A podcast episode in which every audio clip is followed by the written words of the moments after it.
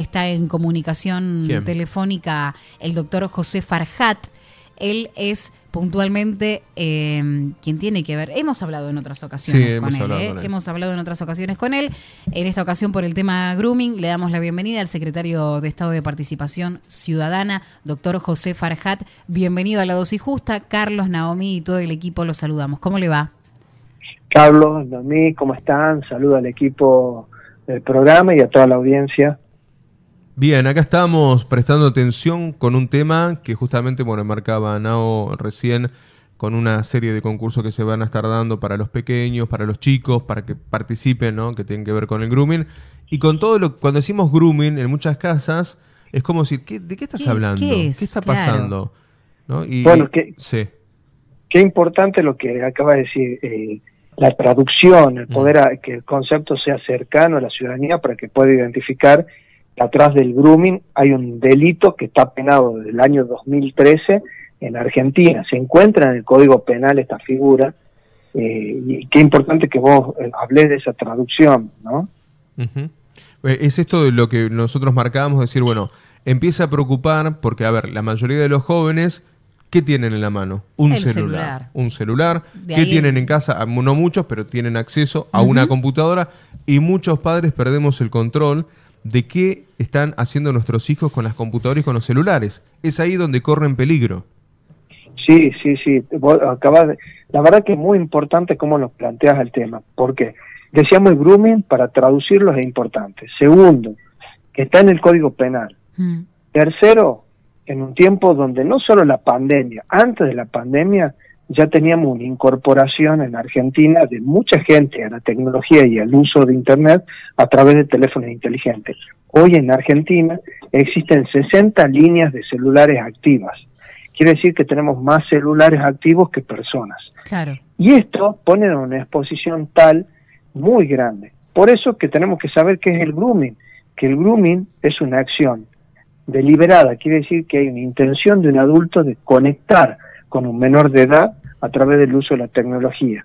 Cuando hablamos de menor de edad estamos hablando de un niño, de una niña, de un adolescente, estamos hablando que este delito contemple el uso de tecnología, ya sea un contacto por redes sociales, por WhatsApp, por eh, el uso de juegos en línea, el chateo que se puede dar a través de un juego en línea. Y acá lo que tiene que- que buscar este adulto es vulnerar la integridad sexual del menor. Es decir, va a buscar ya sea el intercambio de fotografía, de video y el contacto físico. Claro. Es decir, la complejidad de esta figura nos muestra que la tecnología eh, ha, ha dejado en evidencia el costado tal vez oscuro de las, de las redes insociales, inciviles, porque no podemos hablar de una red social donde tenemos perfiles falsos, donde tenemos el contacto de estos depredadores que van a buscar eh, al menor como una presa eh, para ponerse en contacto. En este caso, como, como papás, Carlitos también Mm, lo, lo sí. mencionaba, ¿qué podemos hacer? Porque a veces el control se, se nos va, eh, el hecho de que puedan tener el, el celular o desde la Mm. computadora, uno por ahí no quiere estar muy en- encima, pero me imagino que alguna recomendación debe haber al respecto, doctor.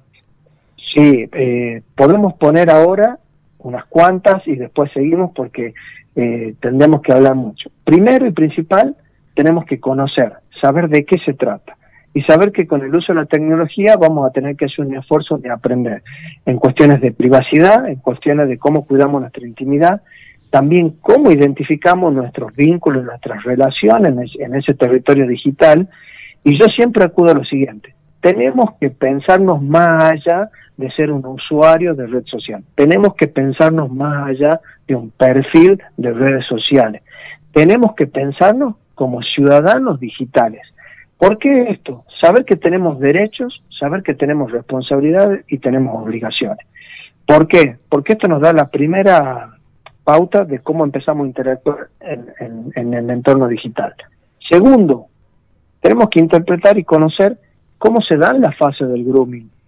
Este acoso a un menor de edad, tenemos que saber que va a haber la construcción de un perfil que se va a poner en contacto y ese contacto puede ser a través de cualquier pla- plataforma que permita generar una conexión con otras personas, juegos en líneas, plataformas de streaming, eh, puede ser eh, redes sociales, juegos en línea, una página web, que primero puede empezar con el intercambio eh, de mensajes por mail y después se vuelca a, a, cualquier dispositivo. Y acá cuando hablamos de esta fase de grooming, hablamos de la construcción del perfil, del acercamiento, nos va a llegar una solicitud que acá tenemos que advertir, algo que, que nos produjo Facebook con la famosa solicitud de amistad, es que realmente no nos están pidiendo una amistad, no es un amigo, está pidiendo un contacto a alguien de las redes sociales. Qué problema, ¿eh? Mm. Qué problema, doctor, porque dio la, dio la clave, digo, eh, ¿cómo se explica eso a una criatura que tiene Facebook, que tiene Instagram, que tiene redes sociales y dice, ah, mira, me, me está siguiendo o es, me dio una solicitud de amigo? Claro. Qué bueno, ¿eh? Muchas veces detrás de personajes famosos, mm. todo. Bueno, bueno, y es otra cuestión, la viralización, la fama, la exposición. Hoy estamos hablando un tiempo de delitos en entornos digitales cuando tenemos una expansión de la viralización. di una nota el fin de semana a un medio eh, gráfico y, y le decía, el problema de cómo controlamos la actividad de la exposición de los niños, niñas y adolescentes en un mundo de redes sociales de adultos muy sexualizados. Entonces, ¿cómo nosotros hacemos la interpretación de esto? Bueno, tenemos que desarrollar una nueva habilidad, una nueva competencia de que tenemos que poner la centralidad. ¿Y cuál puede ser un paraguas grande que nos sirva esto? ser ciudadanos digitales, que tenemos una expansión de lo físico en ese territorio digital, para que nos dé certeza que tenemos derechos que pueden ser protegidos, que tenemos obligaciones, que no podemos viralizar cualquier cosa, y que tenemos responsabilidades, que podemos nosotros, eh, muchas veces me consultan por casos de porno venganza. Y yo les digo, no es porno venganza, eso es violencia digital hacia la mujer, porque fueron fotografía o, fue un momento de intimidad que después se burló su consentimiento y se hicieron virales y cuando llegaron a la red se volvieron públicas. Entonces, empecemos a llamar las cosas por su nombre, es importante que podamos identificar. Vos me decís, ¿qué sugerencia para papá? Que conozca que sepa que el perfil es falso, que hable con los chicos en el tono de que son víctimas, no hicieron nada malo, ellos están siendo víctimas de un adulto que está generando una estrategia de abordaje, es un depredador y esto está contemplado en el Código Penal. Entonces no podemos partir equivocadamente de que los chicos hicieron algo malo o que las chicas se pusieron en una situación y ellas quisieron. No, estamos partiendo de un lugar erróneo. Después tenemos que entender que va a haber un componente sexual y ahí tenemos que generar mayor confianza con los chicos. Acá a, los menores de edad, a las chicas, a los chicos que hayan compartido, identifiquen, que sepan que el perfil es falso, que si alguien los pone en una situación incómoda de producir una fotografía o si han producido voluntariamente porque han caído en la manipulación, en el engaño, porque han generado confianza con ellos y después se detecta que no tienen que tener temor ni vergüenza de contarnos que vamos a acompañarlos, que hay una solución. Ese es el camino correcto. Y una vez que hemos logrado ya interpretar esto, saber si los chicos están en una situación de ciberacoso, si están siendo chantajeados, para que inmediatamente guardar las imágenes, guardar las conversaciones, realizar las denuncias en cualquier comisaría, si es necesario en Tucumán acudir a la división especializada en delitos telemáticos y después esto como es un delito el ciudadano tiene que continuar esta denuncia en el Ministerio Público Fiscal para que llegue a una sentencia y haya un juez que ponga una pena a estos delincuentes entonces no hay que ceder al chataje tienen que los chicos saber pedir ayuda tenemos que recopilar las pruebas tenemos que formular la denuncia y por último buscar un asesoramiento jurídico para seguir esta causa en tribunales. Es muy importante. Y también que los chicos sepan esto, de identificar perfiles falsos, de que la cámara puede ser activada remotamente, que la manipulación, si ellos se sienten incómodos o notan o pueden percibir que alguien está forzando a producir imágenes de contenido erótico, sensual, de desnudez, también hablar de eso, de que ellos sepan identificar. Hay que hablar asertivamente de que esto está pasando porque los chicos están expuestos, que ellos puedan identificar para que también puedan ser protagonistas de su seguridad, porque el, el, acosador puede estar mientras los chicos están con el celular inteligente en el living de la casa, o cuando están en la pieza, o cuando están en el parque, o cuando están en el colegio, porque el celular nos abre esa puerta al territorio digital y lo que vengo hablando hace rato, hablemos de territorio digital y no virtual porque la virtualidad es una realidad que puede o no existir, lo digital existe. Y también hablemos que los chicos sepan de que ya no es intermitente. Antes, cuando nació Internet, la web .10, era intermitente la conexión. Hoy con los teléfonos celulares, con nuestros perfiles en redes sociales, en, las plataformas de compra, ya no hay intermitencia entre el territorio físico y el territorio celular. Yo le pregunto a ustedes ahí en el estudio, ¿cuándo fue la última vez que apagaron el celular? Mm, eh, voluntariamente. No, cuando viste que a veces te pide el teléfono, por favor, reiniciame. a lo sumo que se quede sin batería, eh, lo único que hacemos es cargarlo y funciona las 24 horas. todo el tiempo. No lo pagamos nosotros que somos adultos, porque la excusa siempre es trabajamos, pero nuestros chicos, cuando vamos o manejamos, le damos el celu. Cuando cualquier cosa, le damos el celu.